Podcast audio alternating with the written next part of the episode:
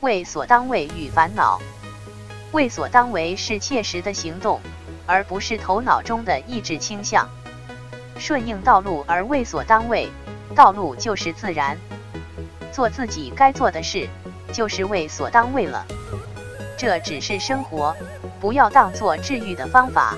治愈是自然而然的，是靠体验的领悟，而非方法。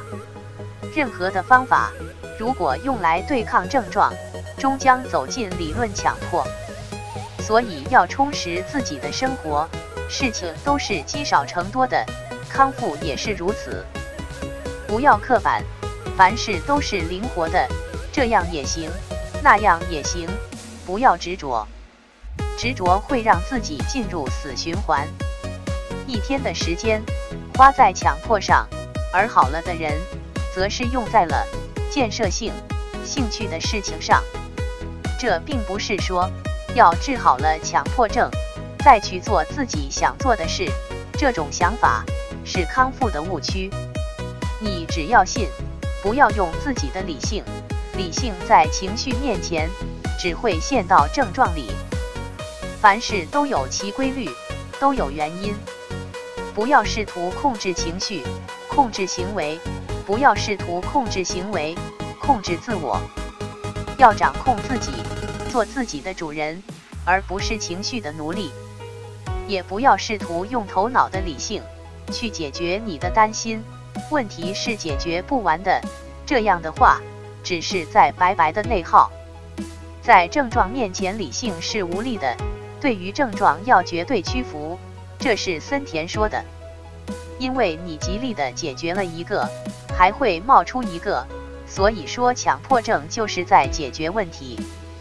所以要以一颗平和的心来看待这一切，将自己从中抽离出来。这里涉及觉知，觉知的意思就是无所住心。症状的诱惑。在平日的生活中，难免会遇到各种应激性的事件，担心、焦虑会瞬间袭来。我们会觉得这是真实的问题，并且需要立刻解决。但很多时候，要耗费大量的时间精力，而影响了正常的工作、生活、学习，或者说，很多问题根本是解决不了的，只能去压制。但焦虑的能量太强大了。这在于症状的诱惑，就是让我们以为它是真的，这是一点。再就是要与症状同行，也就是真正的接纳它。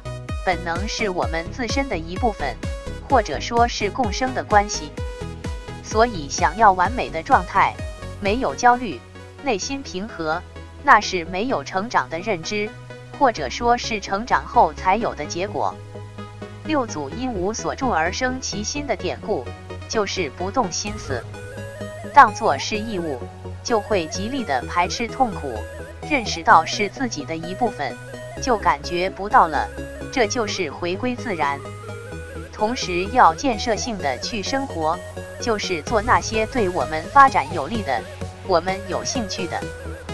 烦恼即菩提，菩提就是一棵树，所有的烦恼都是菩提树。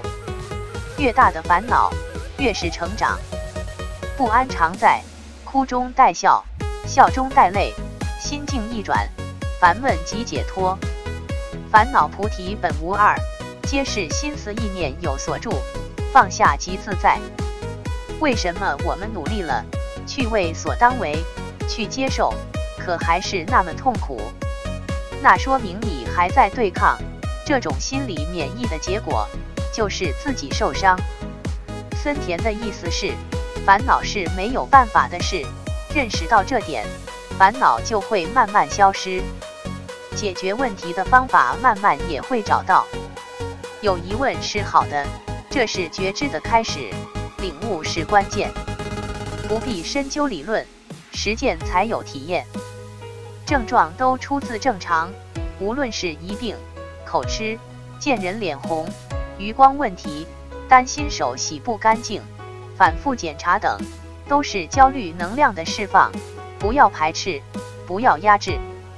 生活就是生活本身，为所当为也是生活，都不是方法。方向错了，再努力，也只会在错误的道路上走得更远。